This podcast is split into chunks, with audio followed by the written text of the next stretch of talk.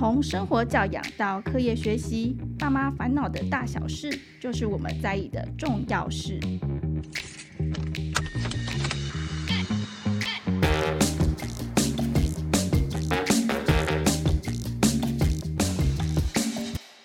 欢迎收听《亲子天下》，爸妈烦什么？我是主持人、亲子天下媒体中心记者李佩璇。大家还上轨道吗？有没有适应回归上学的日子了？呃，因为我自己的小朋友现在就是念新的幼儿园哦，所以 有一点痛苦，每天早上都需要一些拉扯。那我相信大家就是也可以来我们爸妈烦什么节目取暖一下这样子。那因为开始上课了嘛，其实呃，大家应该有注意到，之前就是闹得个沸沸扬扬，就大家讨论度很高的这个双语国家政策，所以其实有很多学校都开始重视这个双语课程哦。那甚至从呃，国高中啊就开始了，就是学校就是会有一些生活课程或是一些呃家政课等等，会融入这个英语啊。所以在学习英语方面呢，就家长开始有焦虑，就觉得哇，该怎么办？我是不是要帮孩子准备一些什么？尤其是在开学的这个阶段。所以今天呢，我们再度邀请到 Podcast 节目《听故事学英文》的 Sandy 老师、采玉老师来跟我们分享。之前采玉老师哦，他有在暑假的时候跟大家提过这个英语的绘本要怎么共读啊，怎么引发孩子的兴趣啊，哦，给我们很多这个重要的提醒哦。所以今天特别再请 Sandy 老师来跟我们分享一下说，说这个小学的一些英语要怎么学，那可以怎么样引发孩子的兴趣，家长可以做一些什么样的帮忙呢？那让我们欢迎 Sandy 老师。Hello, boys and girls. This is Sandy. 我是彩玉老师，我是听故事学英文 Podcast 的主持人。这个听故事学英文也很推荐大家去听听看哦，因为就是我自己也觉得 Sandy 老师声音非常好听，然后还有 他的呃儿子就是英龙会在里面就是穿插哦，我觉得非常的疗愈。老师稍微简单介绍一下您自己的 Podcast 好吗？好哦，我的节目的名称叫做听故事学英文，所以就是透过呃英文故事，那大多是我原创的故事，来帮助小朋友能够用一个很安心的感觉，然后很开心、很愉快的，不用怕什么文法啊、单字啊，就是在一个很自然的状态当中去。时常的接触英文这个语言，那如果说在每一集的节目当中学到了一个小知识，学到了一个单字，或者是呃学到了一个新的句子，都很好。那希望小朋友都可以用一个免费的方式，然后很开心的每周接触新的故事，不要惧怕，不要害怕，这样子。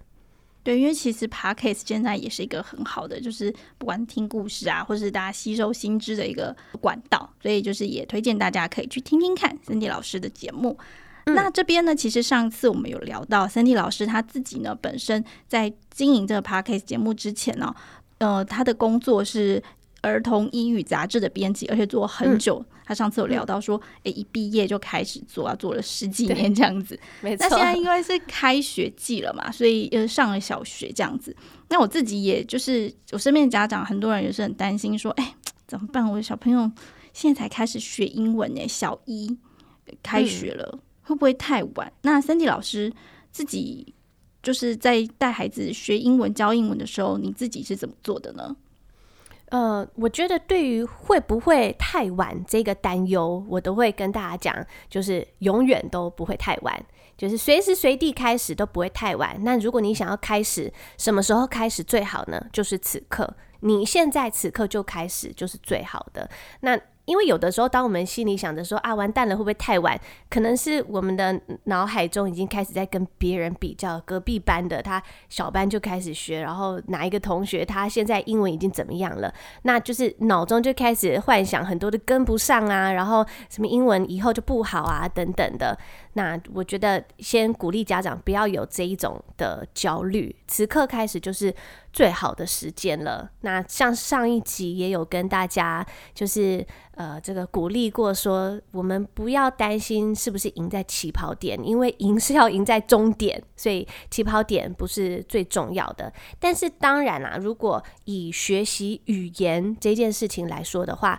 还是鼓励大家能够尽早开始，是有很多的好处的。但是不要为了你比人家晚开始就开始慌张，说完蛋了，太晚了。Sandy 老师这样讲之后，就是我刚给自己一个信心，就是此此刻就是最好的开始，所以我也可以开始学英文，是这样的吗？Sandy 老师？没错，可以，真的是此刻就是开始的最好的时刻。对，所以我觉得家长也不用太担心啦，就是不然如果你自己英文不好，跟我一样，就想说好，我此刻跟小朋友一起学，这样是不是很励志？我觉得这样很棒啊！大家可以先从这个听我的听故事学英文 podcast，对不对？因为学语言，我觉得比较重要的是要保持孩子学习的动力，然后觉得很开心。不会排斥，那越因为有一些小孩讨厌英文或者是害怕英文，他根本一听到英文的声音，他耳朵就好像自动关机这样关起来。但是只要愿意让小朋友就是耳朵打开，愿意去接触，我觉得这样就是最棒的一件事情。老师，您自己平常因为我听 ino 在节目里面就是非常棒，我每次听他讲故事都觉得好开心。那你自己是怎么样？嗯、应该说教英文吗？就是你怎么样？就是。把英文带进他，你跟他的生活当中呢？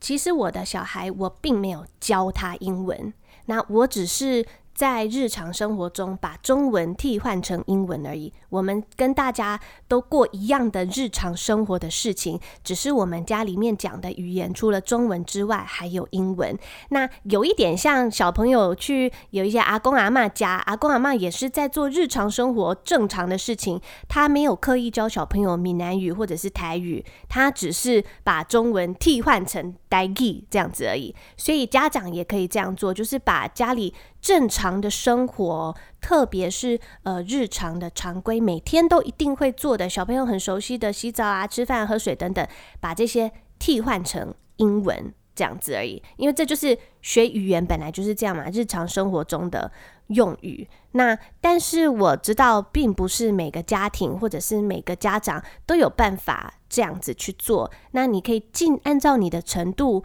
或者是按照你所能的能力范围内的去尽量的做到就好了。那第二个，呃，我在培养孩子的英文能力，因为我老大 Eno，我是自己出生之后就自己带。那带到他两岁九个月左右，他才去上幼幼班。那这段时间，我每一天都会跟他进行亲子共读。那我们选用的书都是英文的书，所以呃，我鼓励大家。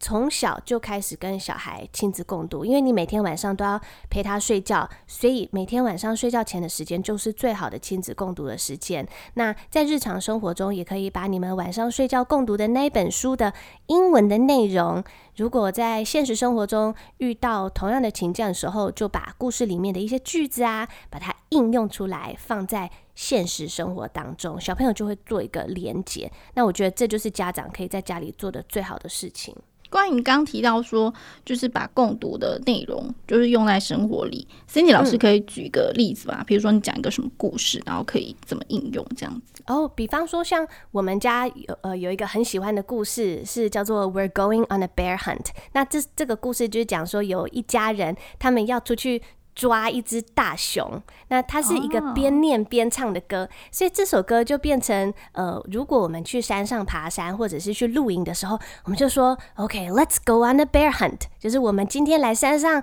呃爬山，我们要去抓捕大熊，要去打猎，要去猎大熊这样。那我们就会在爬山的过程当中，我们就会唱那首歌，We're going on a bear hunt，We're going to catch a big one。那因为这个故事讲到 big 大嘛，那我们就会可能把 big 跟 little 这个东西用在就是边爬山的时候说，Is that a big tree? Is that a little tree? 就都可以把这个呃唱歌的内容就边爬山的时候边唱啊。那把这个故事里面的小小的单字用在看这个树啊，看这个花这样子。那也有很多的故事，其实它原本就是儿童的生活的故事。比方说有一些故事是说，嘘，请安静嘛。像有一些小孩的品格的书，或者是说，呃，我会举手等等这种书，那这种就很好运用在生活情境中，因为那个绘本的编排本来就是把小孩的生活写进去绘本里面，所以也可以选择这种跟小孩的日常生活有关的书，那你就会很好的应用。哇，刚刚 Cindy 老师举了个很棒的例子哦，我觉得确实是，就是大家不要觉得说一定要一个很高深，像演讲、像 TED 这么这么难的东西，就是生活中举手啊，或者说，哎，我们像刚刚说去露营，其实都可以把英文带入到生活里面。那另外一个跟学习比较有关，就是现在开学了，很多家长就会担心啊，尤其是呃前一阵子就是八月的时候，幼儿园开学，那很多家长会说，诶，我是不是要选双语幼儿园呢？或者是说，现在有很多英语的线上课程或是英语补习班，我到底要选哪一个才好？我相信 Cindy 老师一定常遇到家长这样的提问，那想要问问 Cindy 老师的意见，我要怎么选？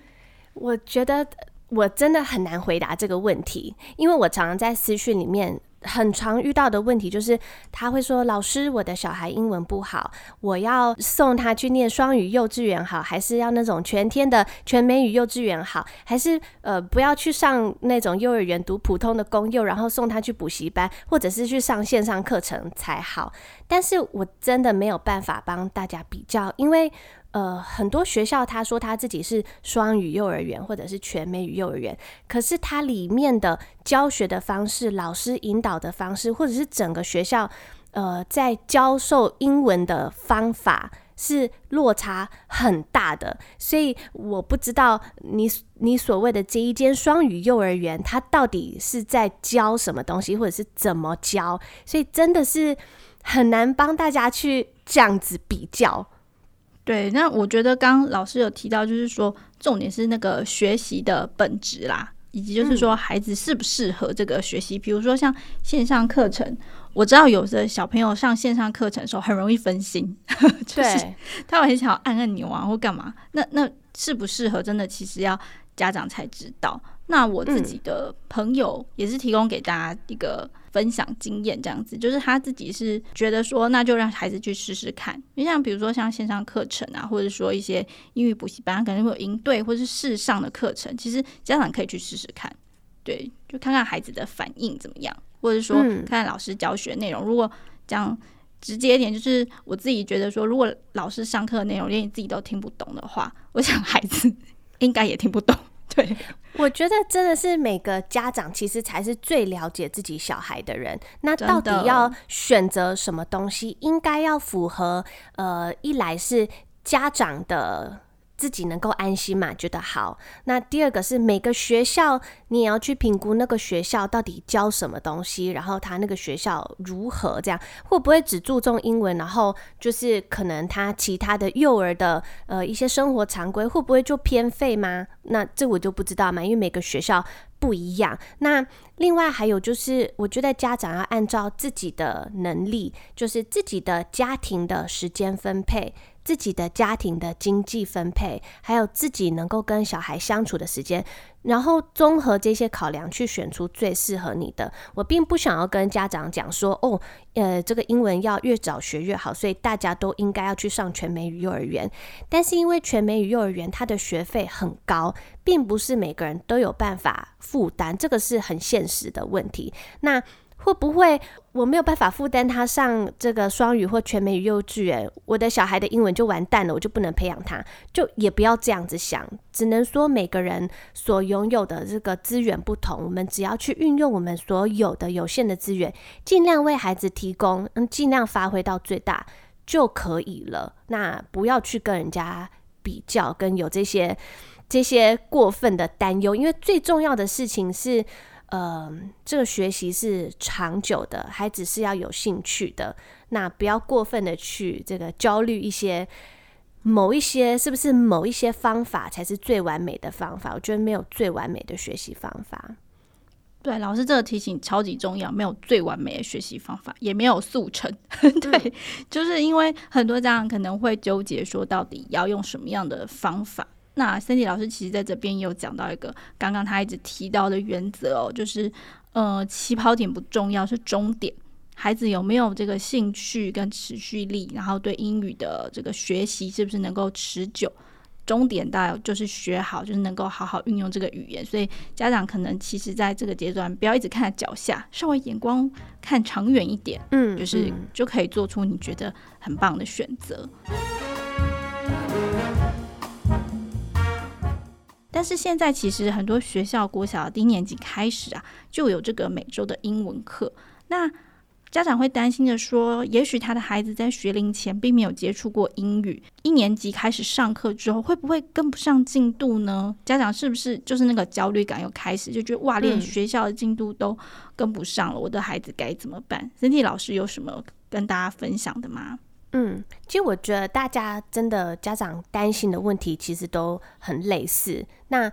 真的也难免，就是这些问题真的是大家很关心的，是不是跟不上学校的进度，或是跟不上其他同学的进度？那但是其实我比较不喜欢从这个方面去说，因为我觉得有没有跟上学校的进度，跟有没有跟上其他，特别是跟上其他同学的程度，这个是很呃，真的我们不用去担心，因为。每个同学在幼稚园所经历的那几年，真的都不太一样。不要去担心有没有跟上别人，只要呃注重的应该是自己有没有办法帮助孩子，让英文成为一个他日后能够真正运用的语言的工具，让让孩子学习英文。不要排斥，不要讨厌，然后不要只当成是一个学科，是一个可以真正使用的一个东西。那我觉得学习英文其实有两个方向，就是对越小的年纪越小的孩子来说，学习一个语言，无论是母语或者是外语，它其实都是从呃一个全面或是一个整体，然后再到细节。那什么意思呢？就是说，他学习一个语言、理解一个语言的时候，他是先侦测到这个整体的语义，然后这个人说话的整体的这个语调，然后大致理解他大概要干嘛这个整体的东西，然后才慢慢的认识到他这整个句子里面所讲的个别的单字，然后再学习细微的一个一个的字母，到最后每一个字母的细微的发音。那其实我们仔细想，小孩学中文也是这样啊，先知道爸爸妈妈到底要干嘛嘛，整体的语义，然后再慢慢学习个别的单字，或者是才去纠正那个小小的这些发音。那其实这个整体，我觉得就是我鼓励大家要在孩子脑海中建立的一个英文的小宇宙。那这个英文的小宇宙，就是他脑海中会有一个诶，充满英文的这个小环境。那小朋友呢，呃。其实学语言蛮重要的，就是要给他一个环境，让小朋友在这个充满英文语的环境当中，让他可以去探索，然后归纳出这个语言使用的方法跟逻辑，在这个脑海中形成一片，我都会叫它是一个英文的小宇宙。那这个英文的小宇宙其实就是一个语感，这个蛮重要的。那从整体到细节。那学校呢，通常都是从细节学到整体，就是老师会先教个别的字母啊，教字母 A、A、B、B 这个个别的发音，然后再学单字，然后才学整句，学习到整体。所以，毕竟英文是一个外语，那我觉得这两方面都需要在学校从这个小小的细节、字母啊、发音开始，然后学句子，把它当成好像是一个学科，一个。刻意要学习的这个语言，有方法、有呃顺序的学习，这个是很需要的。那但是家长在家里可以多多提供孩子英文的环境，培养他脑海中的这个英文的小宇宙。所以我觉得这两个方向都可以同时的去进行。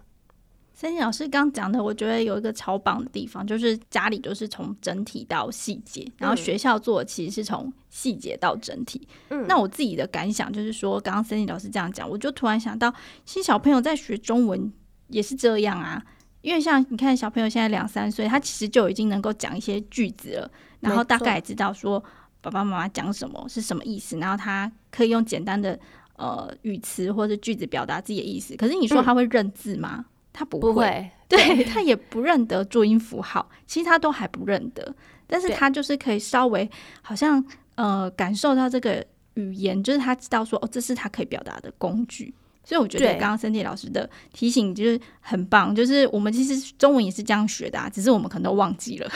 对，对但只是中文跟英文有不一样的地方，就是我们学中文，我们有那个环境。对，我们随时随地就在这个中文的环境里面，所以我们这个中文小宇宙很好形成，因为到处都有接触。那英文小宇宙就真的比较难形成，我们就必须要多多的提供孩子这样的环境，比方说，呃，进行亲子共读啊，用英文书啊，或者是多听英文的故事啊，或者是给他机会，呃，比方说跟外师的线上课程，或者是中级导师也没有关系，有人可以跟他用英文来来回回的互动，这种都是建立英文这个脑海里面的英文小宇宙的这个方法。那还有一个比较麻烦的就是。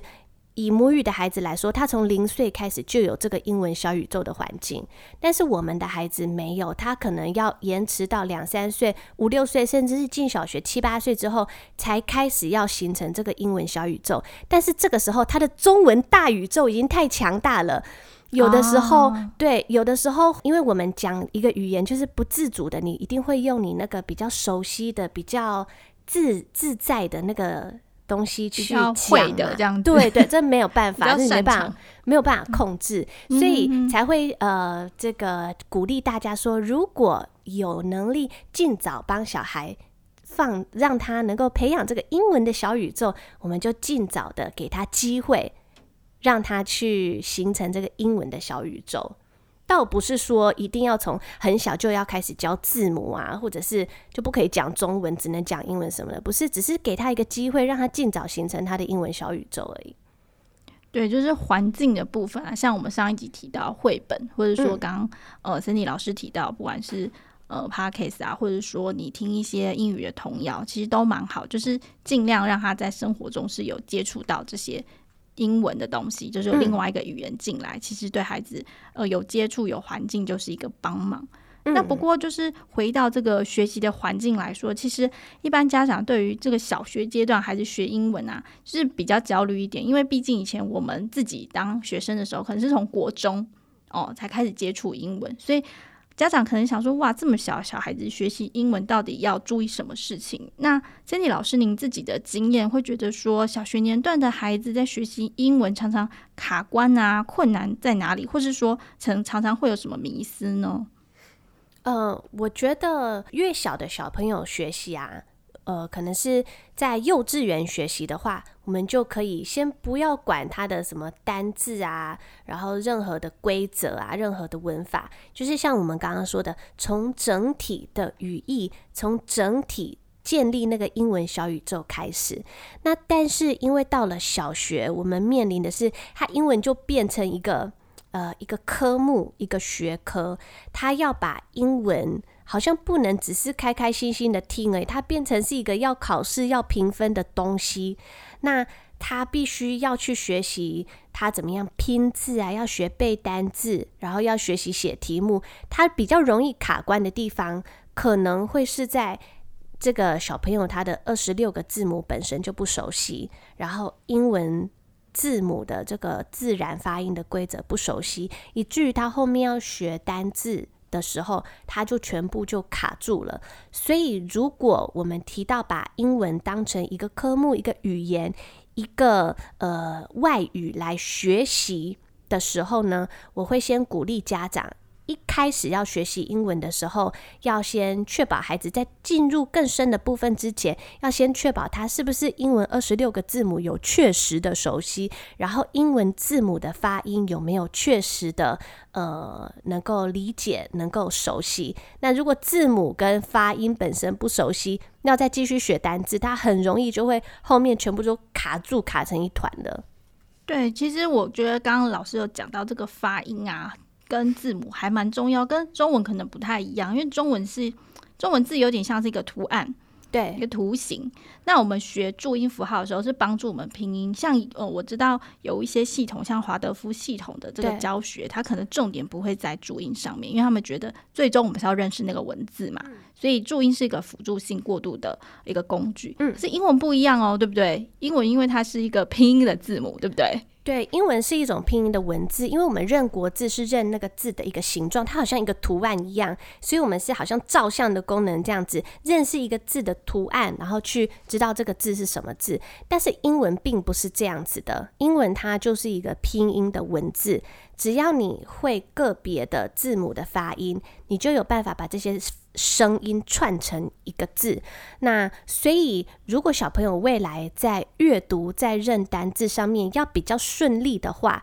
因为学英文不可能永远只有听跟说嘛，一定会就像中文一样进阶到要认字、要识字的过程，所以要把这个字母要熟悉，还有字母的发音一定要熟悉。那我们可以做一些练习。第一个是呃，先看看你的孩子到底有没有搞清楚二十六个字母是什么，他搞不好真的中间 P 呀、啊、B 呀、啊，还有 Q 这三个搞不好都会搞混。那字母的名字要先。确认大小写也要先懂，比方说 A 的大小写，A 的小写，呃，B 是什么，C 是什么，这是字母的名字。那第二个要熟悉字母的声音，就是 A 的声音是 A，B 的声音是 B。那这个可以用闪卡练习，比方说给孩子看一个字母，那他不可以说出字母的名字，比方说他看到字母 A，他不可以说 A，他要发出 A。的声音，那看他看到字母 B 不能说它是 B，要说 B。先确定小孩这个至少要很熟悉二十六个字母的基本的声音。那再来第三个小小的练习单字的方法，就是当小朋友看到一个单字的时候，让他拆解它的发音来念。比方说，小朋友看到他看到呃猫咪 C A T cat 这个单字。我们常常背单字，以前啦背单字都这样，c a t cat c a t cat c a t cat c a t cat。可是这个是我觉得这个是无效的练习。cat 要怎么拼？cat k at cat 就会拼了，因为 k 是 c，a 是 a，t 是 t，所以 cat at c a t 就这样背。所以，孩子一旦能够理解字母的声音的时候，他很自然的就可以建立这些声音跟字母的符号之间的连结。那看到新的单字的时候，他练习拆解，他就会知道那个字是什么字，他就不会再像有些小孩，你想想看哦，that t h a t，they t h e y，this t h i s，这三个字如果用写的、用照相的功能看的话，它是不是根本长得一样？对，但是差不多，差不多，差差差不多，真的啊。但是他如果知道每一个符号的音的时候，这三个字对他来讲就很容易辨认了。哇，这个提醒超级重要哎，就是发音的部分，尤其是刚刚那，Cindy 老师讲到背单词 C A T 就背 cat 这样，就就是以前我们在背单词的那个习惯啊。那其实对，就老师讲到这个真的很棒，就是自然发音。我觉得家长真的回去都可以带着孩子一起，我觉得。因为孩子可能国小低年级啊都还小，可以用一种像是卡片这种比较像玩的方式，然后一起、嗯、一起来做。其实我觉得真的很不错，家长也可以顺便练习英文哦。对啊，对。那其实刚刚这人都提到很多很棒的建议哦，那我觉得家长真的都可以赶快笔记下来哦。这一集干货超多，对，真的。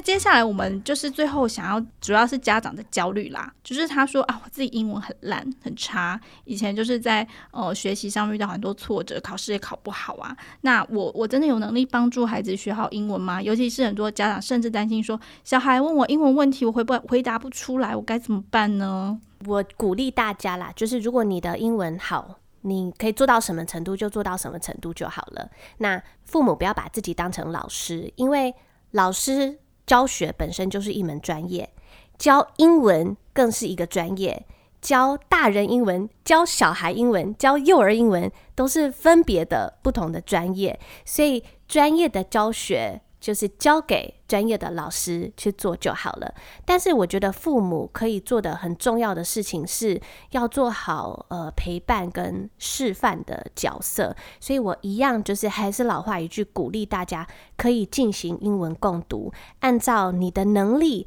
呃，可以选简单的书，那看按照你的能力去选择书就好了。那最重要的不是家长在家里怎么教小孩英文，而是帮助小朋友培养一个对学习的热忱，引发小孩学习的兴趣。不要对他呃的这些英文的东西碎碎念，问他你怎么不回来不讲英文，怎么怎么怎么样，那他就会觉得很烦。帮助孩子不要排斥这一件事情，那尽可能的。多帮助他，给他环境，无论是听故事啊，无论是英文书啊，无论是线上的教学，无论是呃选择优良的补习班，或者是优良的这个英文学习的呃教室或场所，尽量的让他能够有比较多接触英文的机会。那按照自己有限的资源、有限的时间，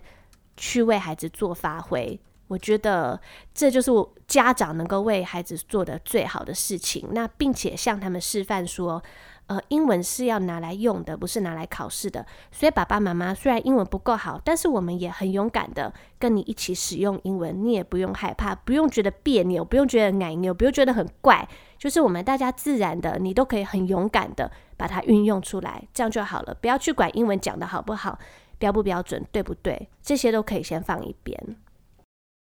刚刚 Sandy 老师讲到，就是那个英文好不好，标不标准，我其实心里有蛮大的一个共鸣啊，因为我有认识一个很厉害，就是他是一个贸易商的老板，他是自己创业，然后我有曾经听过他跟客户讲英文，就是完全我们讲的那种台式英文，就是，但是有什么关系？他的客户听得懂啊，啊对啊，他还是可以做生意啊，他就是真正就是把英文当做就是他的。你说工具也好，就是呃，或者是说呃，他这就是他的一个技能。但是你说他发音很不标准，但对方听得懂，对，没错。所以其实就是大家不用太过担心。虽然说发音很重要，但是他呃，就是重点是他的变异，就是这个意思有道，你不要让人家听不懂你在讲什么。对，嗯。然后其他的大家其实可以勇敢开口学一下这样子。那最后呢，其实家长。呃，也会担心说，这个学龄的孩子有没有什么好的建议或是工具，可以请 Sandy 老师来推荐一下学英文的好工具吗？可以啊。那其实学英文，家长应该最了解自己的小孩，所以我觉得要按照小朋友可以接受的、他有兴趣的方向去做就好了。那有一些孩子他很喜欢上线上课程，也可以让他用线上课程。那线上课程也有分，比方说他是真人的那种呃线上的家教啊，外籍老师啊，那或者是中级老师也都有可以选择，英文的、双语的都可以。那另外就是还有另外一种线上课程是已经录好的、录播的、看影片的那种也 OK，都没有关系，孩子可以接受，他有兴趣，我觉得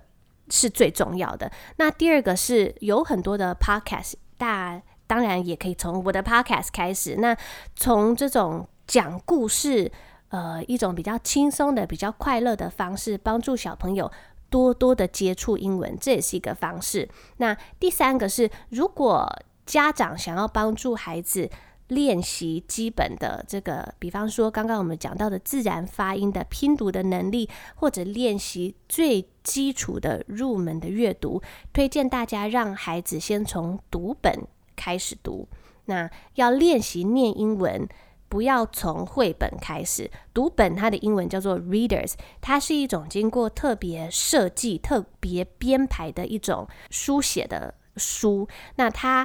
这个使用的文字，它使用的句型，它挑的单字，通常都比较符合自然发音的规则。第二个是，它通常都是儿童的常见字，或者是在生活里面最常使用的高频率单字。那它的句型通常在一本读本里面，它的句型是非常非常重复性很高的。比方说，它可能一整本书都只有一个句型，就是 Are you 怎么样怎么样？Are you happy？然后第二页可能是 Are you sad？第三是 Are you angry？它是同样的句型，不断的、不断的在替换不同的单字，那孩子就可以默默的在潜移默化当中学到这个句型。那所以，呃，推荐大家，如果说要让孩子练习独立阅读这件事情的话，先把英文自然发音学好，然后练习熟，字母熟之后呢，从读本开始。哇，这一集 Cindy 老师真的分享超级多，非常重要，我自己的笔记都快要写满了，对，自己在旁边一直。疯狂做笔记，我相信对于这种开学，大家这个英语学习，把它视为一个学科的学习哦，就是也是一个很很多很棒的一些提醒啊、分享啊跟经验。那我这边也帮老师做一个呃重点回顾，这样子就是我们在学习的时候呢，可能对孩子小一点，或者我们在日常生活中，第一个比较重要的就是为孩子创造一些英语的环境，不管是你是英语绘本的共读啊，或是补习班，或或者说线上课程听 podcast，甚至是双语幼儿园，选一个适合孩子的，让他有更多的机会可以接触到英文，让他这个英文的小宇宙可以建立起来。那第二个呢，就是大家可能比较会忽略的，就是，嗯、孩子刚学习这个语言的时候，把它视为一个学科学习的时候，要先熟悉这个字母跟发音，因为毕竟英文它是一个拼音的一个语言，跟中文的学习顺序跟重点会稍微有点不一样，所以可能要去确认一下孩子的二十六个字母大小写是不是正确，然后就是背单字的时候呢，也许可以从自然发音的这个方式来背，而不是只是背字母。这个也是老师刚刚讲一个很重要的，跟我们以前学习有一些不一样的地方。最后，最后就是要提醒家长，把这个焦虑啊稍微放下来。就是老师跟家长的身份是不同的。呃，英语的教学跟学习，它是一门专业。老师刚刚也有 candy 老师有说过，不管是幼儿啊、成人，甚至儿童，不同的分龄都有不同的专业，所以。刚刚其实 Sandy 老师在跟我们聊的时候说，你不要又想做家长又想做老师，有时候真的太累了，鱼跟熊掌、嗯、很难兼顾哦。嗯、所以可能家长最重要就是个陪伴跟支持，这个东西是不变的。那在这个前提下，就可以帮助孩子慢慢的在这条路很长啦，大家不要一开始把力气就用尽，在这个英语的学习的路上呢，比较有信心、兴趣跟觉得很开心这样子。那今天真的非常感谢 Cindy 老师，我真的很想扒着 Cindy 老师说，哎，你可以来教我小孩吗？非常的呃不知羞耻啊。那就是真的，今天这期节目非常精彩。我们先谢谢 Cindy 老师，那希望下次真的有机会可以再跟我们聊聊英语。不客气哦，那鼓励大家都可以很开心的去学习，不要焦虑太多，不要担心太多。毕竟这个全世界的英使用英文的人口，我觉得大家要记得。大多数在使用英文的人口其实是非母语人士，所以、哦、因为它是一个国际语言，这样。是啊，所以大部分在用英文的人都是非母语，像我们这样子的人，我们都是非母语人士，所以大家真的不要再太去在意自己的文法，然后讲的好不好听，真的没有关系，把那些都先撇弃掉，你才能够勇敢的开口，这个还比较重要。好，鼓励大家今天开始回去开口讲英语，加 油加油！那那谢谢 Sandy 老师，老师再见，谢谢，拜拜。最后也要来跟大家推荐亲子天下 Podcast 的好书专卖店，上面有更多优质的好读推荐陆续上架，节目下方的资讯栏都有连结哦。